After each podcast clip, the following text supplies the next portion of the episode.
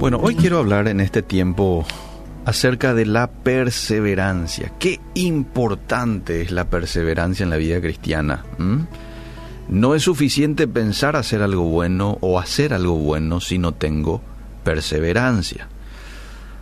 Eh, a veces tomamos muy buenas decisiones como por ejemplo me decido a hacer ejercicio, caminar todos los días. Qué buena decisión. Voy a empezar a orar dos horas por día. ¡Wow! Excelente. Pero esta decisión no va a servir mucho si es que no tenés perseverancia. No sirve de mucho una semana ir a caminar, por ejemplo, hacer ejercicio físico y después. Lo mismo con la oración y tantas otras cosas. La perseverancia es una virtud muy importante a la cual la Biblia hace mucha referencia. Mucha referencia. Lo vemos en el, en el Antiguo Testamento, en el Nuevo Testamento.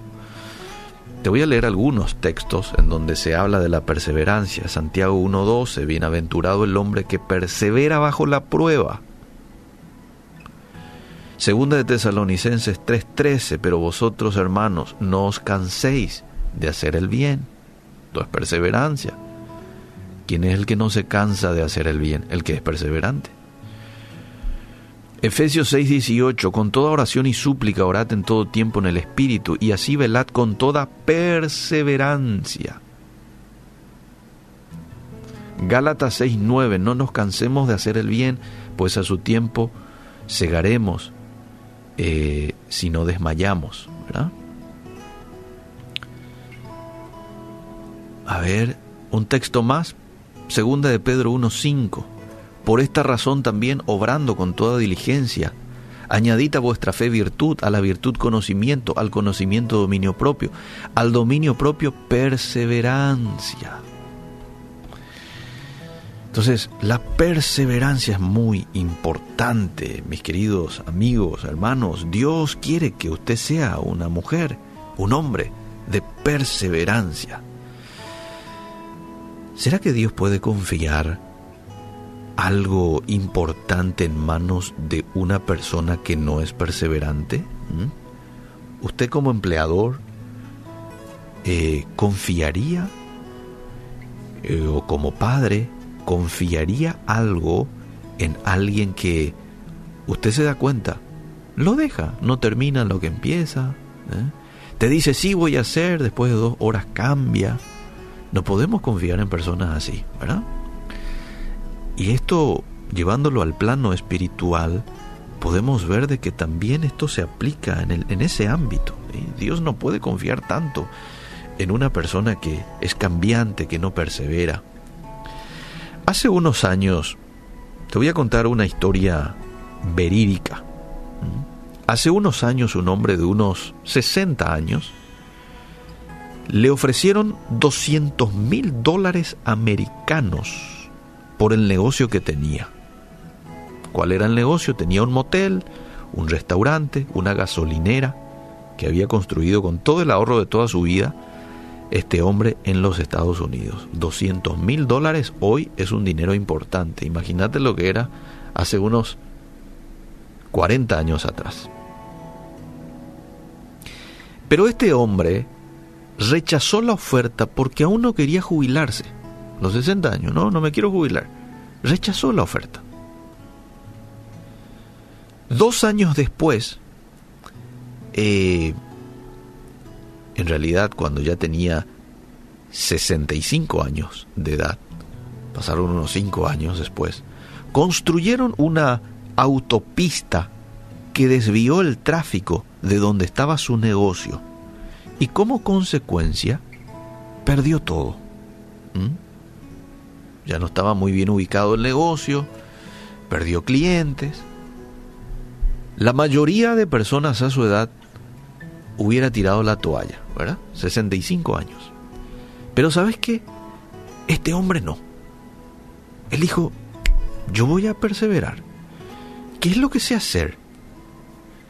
Y él sabía cómo cocinar pollo. Así que dice que tomó su viejo y deteriorado carro y empezó a viajar por todos los Estados Unidos intentando vender su receta de pollo a otros restaurantes. Atendé un poco esta parte. Su recorrido fue difícil y su receta fue rechazada por más de mil restaurantes hasta que por fin alguien la quiso. Imagínate lo que es que como mil restaurantes te digan no, gracias. bueno, a pesar de sus obstáculos, dice que el hombre siguió hacia su meta y dentro de unos pocos años había empezado él mismo una cadena de restaurantes por todo el país y por todo el mundo llamado Kentucky Fried Chicken. El nombre de este señor, Coronel Sanders, el dueño de este negocio hoy diseminado a lo largo y ancho del mundo. Donde quiera que vayas, te encontrás con el negocio de este señor. Obviamente él ya partió, pero lo que quiero resaltar es la perseverancia que tuvo este hombre, a pesar de encontrarse con muchos obstáculos, ¿eh? con muchas limitaciones. Cualquiera le diría, pero ya tenés 65 años, quizás ya no vas a encontrar un lugar donde trabajar a esa edad, ¿no? Más este, todos los restaurantes que dijeron no a su receta sin embargo, él no se rindió, él continuó. Y hasta el día de hoy, su empresa da trabajo a muchísima gente. Proverbios 13:4 dice, el alma del perezoso desea.